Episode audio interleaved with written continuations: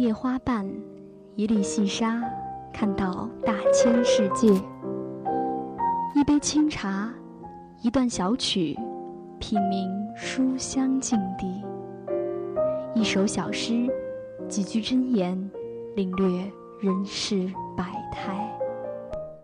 选择自己喜欢的，喜欢自己选择的，相关阅读，阅读相关，让声音更好听，让耳朵更乐意。选择读书吧，一起读书吧。Are you ready? Let's go.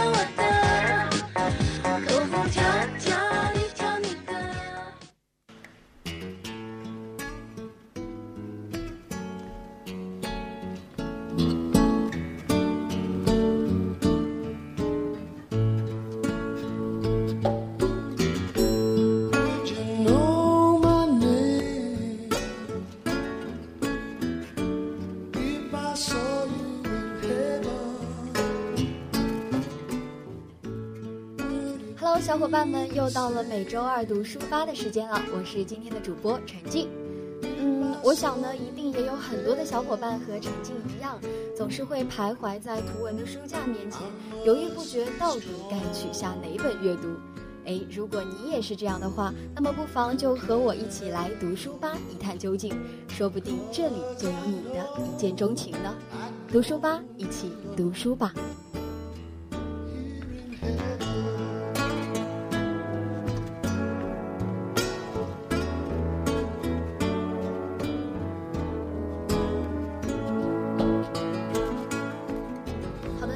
开始之前呢还是一起来看一下今天读书吧的主要内容。第一板块有言如玉，带大家穿越时空，参透关于自我的永恒话题。来自法国作家提埃里科恩的作品《被偷走的人》。第二板块疏通有道，为大家带来孤独小说家解忧缠绕画以及西风东土三本新书。而最后一个板块观读，有关于阅读，不止于读书。本期呢，将带大家分享一下那些行走在路上的人们，到底是旅行者还是旅行作家？就让我们一起来细细品味吧。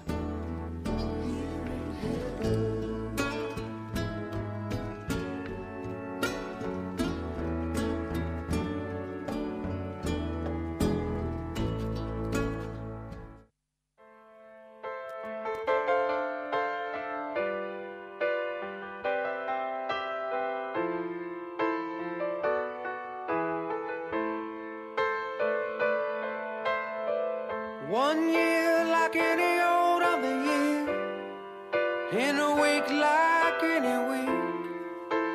Monday lying down, half asleep.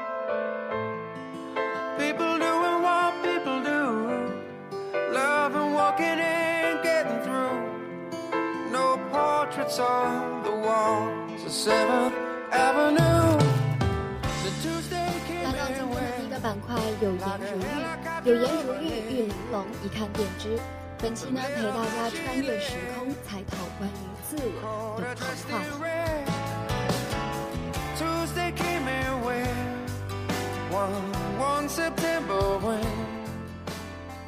当现实不尽如人意，你有没有幻想过能够穿越时空去修改一些已经注定的事情？或许你正深陷在一个难以摆脱的困境，你会不会也想说用不可预知的未来去逃避现实，逃避那些你不想面对的事情？那么今天要推荐的这本书《被偷走的人》，它的主人公热雷米就做到了这一点，因为他在自己自杀这一天成功的穿越了。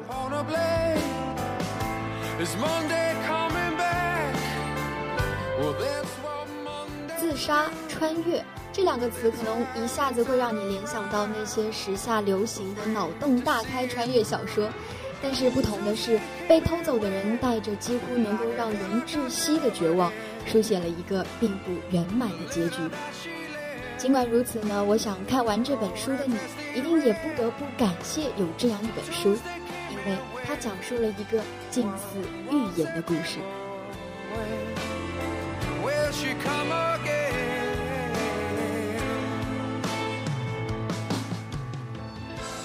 主人公热雷米二十岁生日那天，他终于鼓起勇气向自己的青梅竹马维多利亚告白。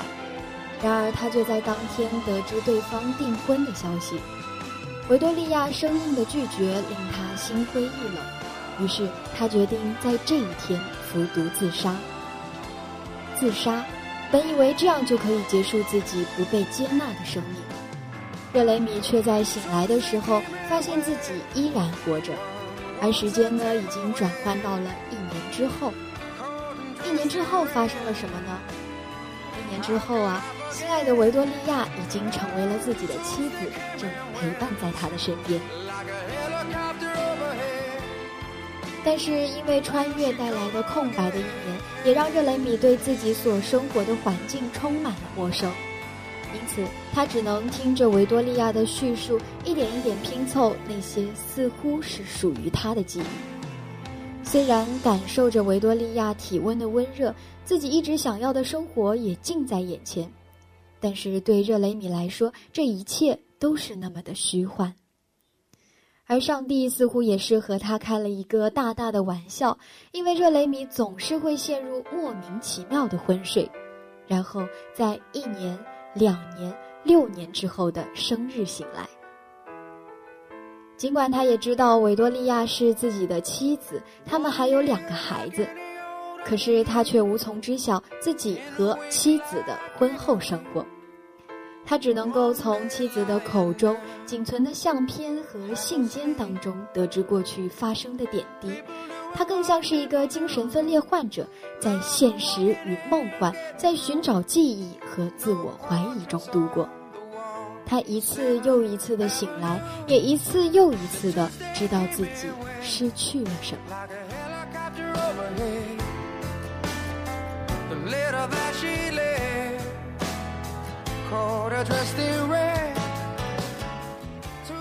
在他丧失记忆的生活里，热雷米呈现的是一个和内心完全相反的自己。他从妻子和伙伴们的描述里听到自己的斑斑劣迹，从孩子的眼神里读懂他没有做好一个父亲。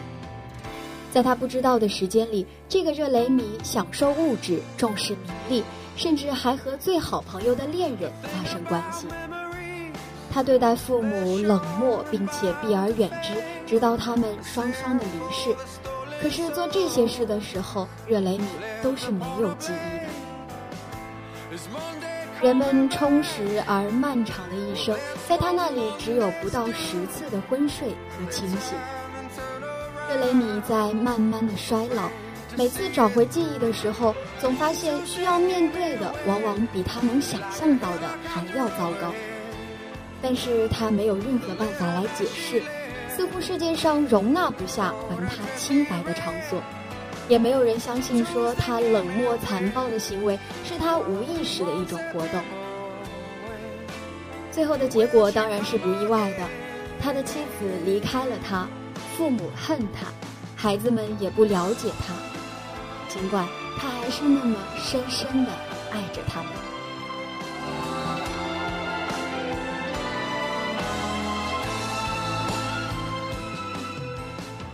是不是在热雷米放弃生命的那天，也就默认说他已经放弃一切了呢？这世上啊，根本是没有什么可以重新来过的。为了得不到的爱情而自杀，却因为死不得而重获心上人的爱情，这本来呢是一个喜剧，本来是那么美满的生活，但是他的记忆里却过滤掉了所有的美好时光，只剩下自杀时候的悲愤记忆。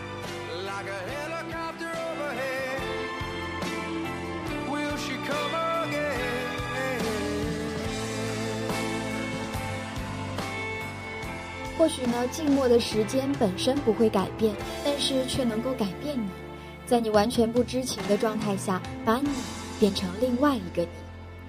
你还是原来的躯壳啊，却只能够像观众一般的看着自己的生活。我想这本书给人最大的悲剧感，大概就来源于此了。某种程度上来说，它影射出了很多关于爱情和生命的启迪，引发我们不同层面的思考。整本书语言风格自然又随性，就像是一本可以随意捡拾的个人日记，存在于日常，却又充满着无常。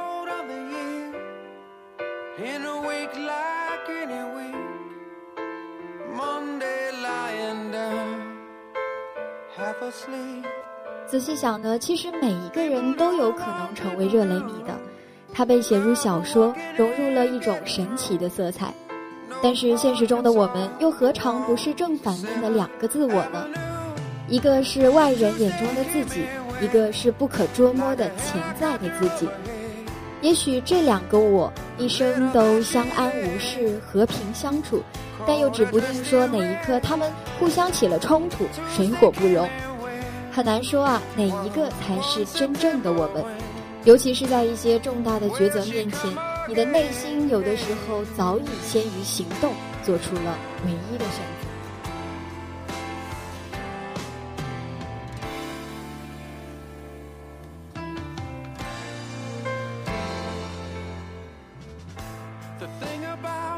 再看这本书的书名《被偷走的人》，或许呢，我们都是那个被偷走的人。但是深究到底，偷走我们的呢，也只可能是我们自己。在未知的生活和抉择面前，我们能否为自己的幸福掌握，就取决于我们能否真诚地对待自己的内心。因为幸福的路永远在自己的脚下。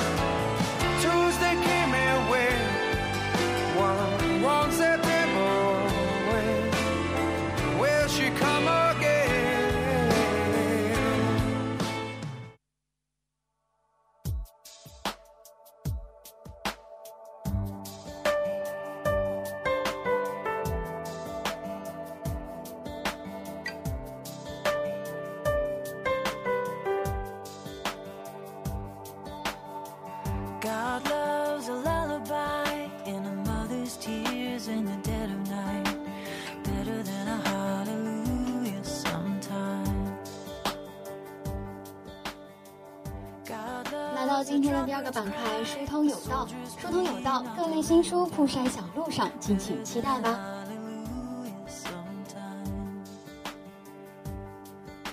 今天为大家介绍的第一本新书叫做《孤独小说家》，由日本作家石田一良写作，由杨炼翻译，北京联合出版公司出版。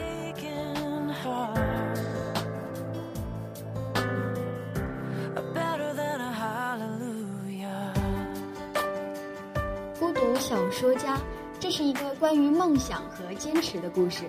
或许在主角的身上，你就能看到自己曾经的影子。在故事里，男主角青田耕平是一位小说家，他和儿子小池生活在一起。然而，耕平出道十年，却一直寂寂无名，他的作品也从来都没有被加印过。更加不幸的是，三年前，耕平的妻子因为不可思议的交通事故而去世了。真的是事故吗？这个疑问深深地困扰着他。但尽管如此，他仍然笔耕不辍，坚守自己的梦想。这些平凡的小人物可能没有什么了不起的，但是伟大的是，他们能够把自己所从事的事业坚持下去。他们或许都在历经苦难，饱尝失败，但是他们仍然孜孜不倦地追求着属于自己的幸福。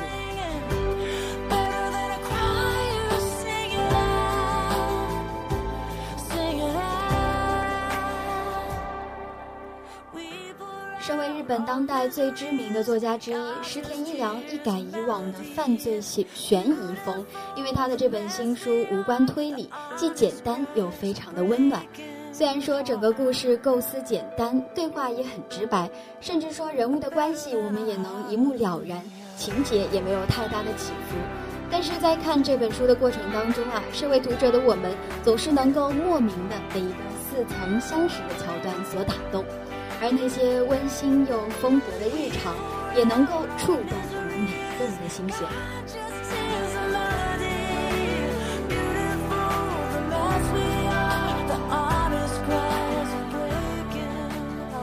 梦想可能真的是一个很俗套的话题了，但是看完这本书啊，陈天还是想说，十年前的梦想如果还没有熄灭的话，就让它永远的燃烧吧，因为梦想一旦付诸行动，就会变得非常的神圣。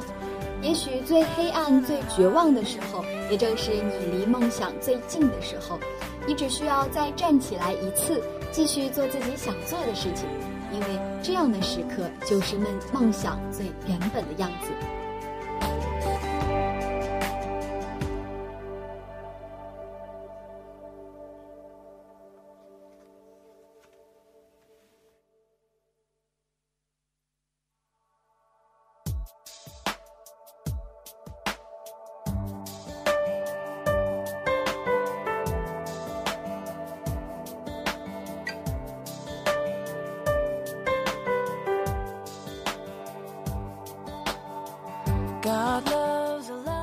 你听说过缠绕画吗？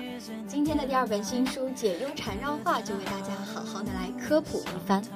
缠绕画这种被誉为来自美国的心灵艺术，是一种全新的绘画方式。在一个局限的空间内，创作人用不断重复的基本图形来创作美丽的图案。盘曲缠绕的线条构成了缠绕画的基本纹样，多种的纹样自由组合则构成了一幅完整的缠绕画。绘制缠绕画可以使人进入一种冥想的状态，不仅释放了压力，还能够使身心达到平和。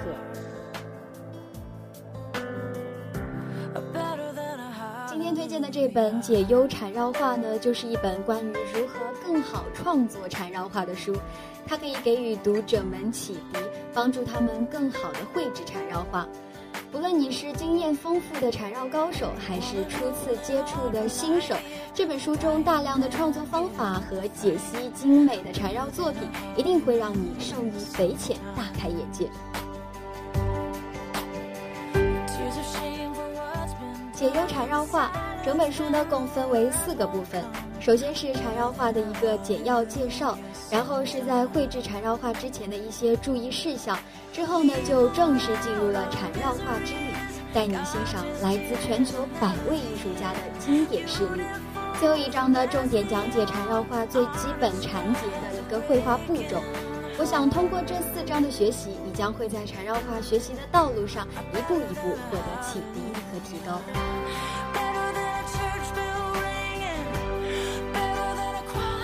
缠绕画的绘制呢，没有任何的限制，一支黑笔、一支铅笔、一张纸，不需要橡皮，不需要绘绘画基础，随时随地你都可以尽情的缠绕。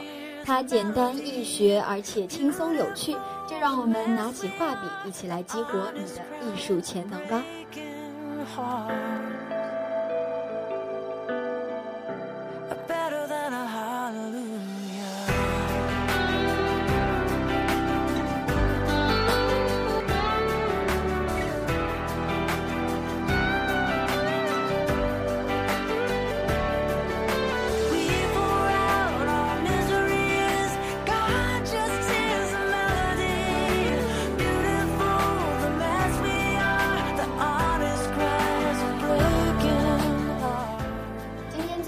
新书《西风东土》来自作家熊培瑜，由新星出版社出版。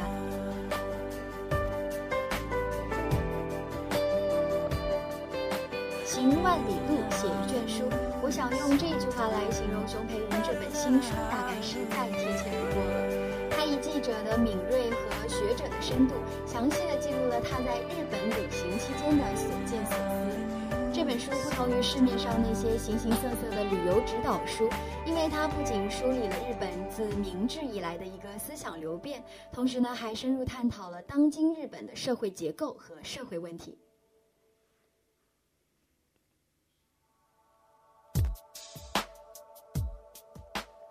熊培云作为一个评论家和时代的观察者，他的书总是能给人深深的感动，而且还有很绵长的力量。这本被众读者所期待的书，一路读下来呢，我们也会被他的用心良苦和勇敢担当所折服，被他与读者之间交流的真心诚意所感动。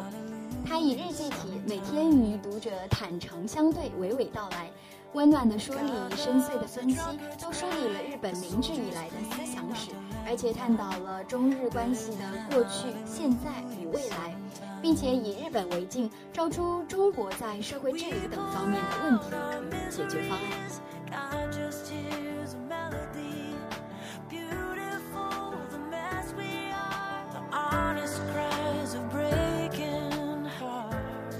外呢，书中还是提到了熊培云，他也非常热衷于寻访一些历史人物，不仅仅是因为他们在身上可以找到一些精神与思想上的共鸣，另另外呢，还有对历史木已成舟的某一种伤怀吧。这种伤怀是基于古老的悲剧意识，更是他对待未来光明前景的一个深切渴望。他想要从黑暗的年代里寻回一点光亮。希望那些曾经照亮过去的人，也能够照亮未来。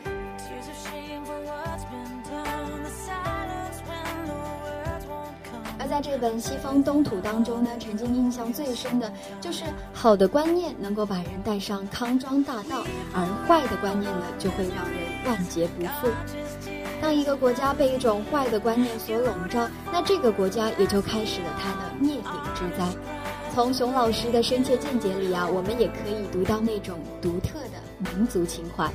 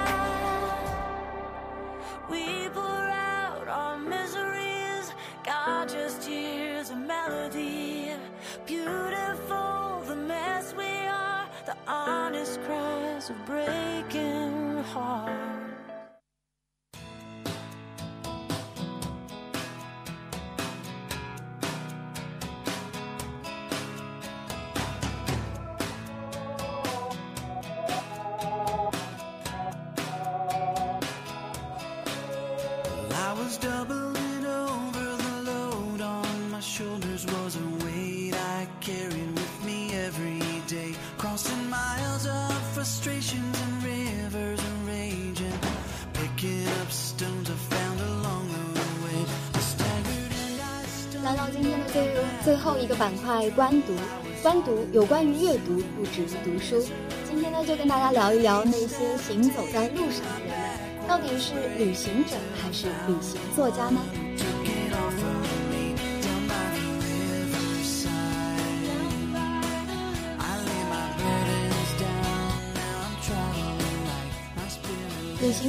和旅行者的不同，也许就在于说，能否在异域的世界里找到生活的诗意，并且把它表达出来，引起更多人的共鸣。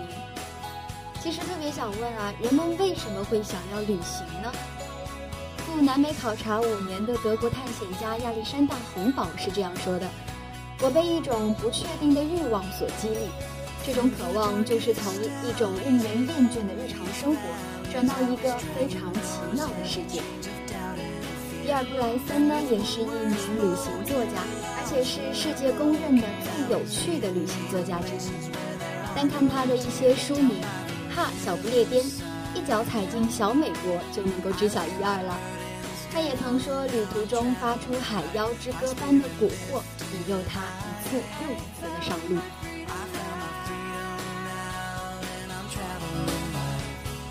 而为了逃避那庸俗至极的法国中产阶级生活，诗人波德莱尔的一生中不断地从一个地方跳到另外一个地方。他追求的就是那种在路上的速度感，读他的诗，仿佛也能感受到他气喘吁吁的脚步。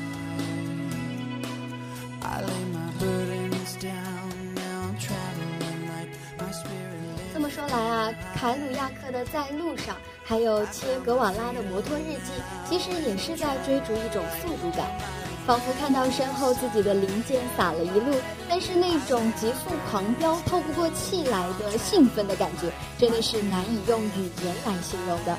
你要一直往下读，往下读，不要咬文嚼字，不要挑剔，这才是在路上的生活阅读方式。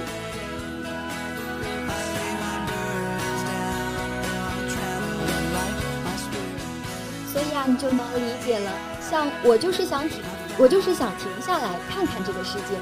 这种煽情的书名总是能够引起很多读者的共鸣。因为放不下，因为去不了，所以我们只能够在别人的文字里旅行，在想象的世界里流浪。而我想，在旅行这件事上，我们可能也还是处在一个非常初级的阶段。要想要成为一个真正的旅行作家，还是路漫漫其修远兮呀。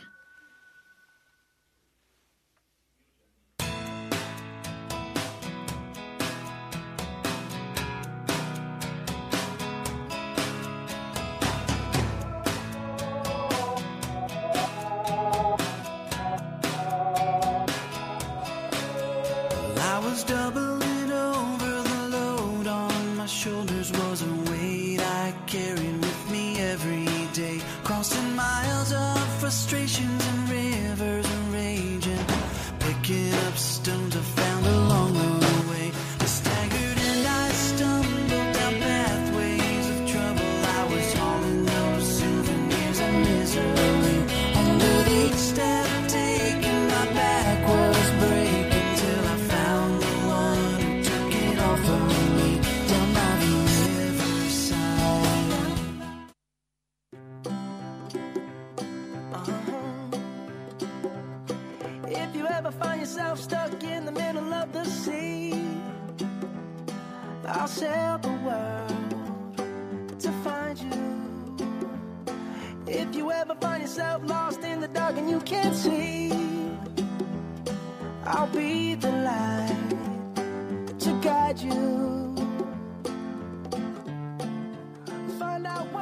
京时间的十七点五十六分，今天的读书吧也快要跟大家说再见了。那在节目的最后呢，还是一起来回顾一下本期读书吧的主要内容吧。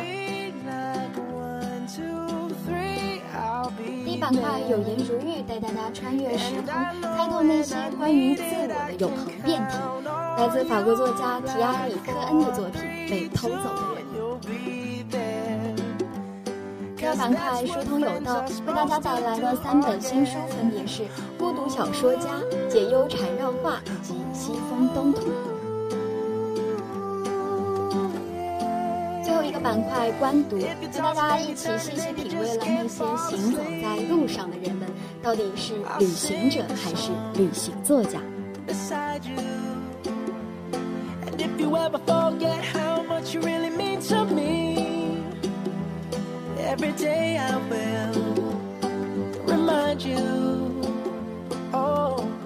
好了，以上呢就是本期的读书吧为大家带来的全部内容了。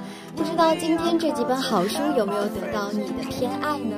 当然啦，如果你也有想要分享的好书和书讯，欢迎你随时与我们联系，yy 八零零八幺八九零，QQ 六六四三八二七五七，以及微信平台 SDDT 二二四四，FM 九十五点二都一直在等候你。我是主播陈静，我们下期再见吧，拜拜。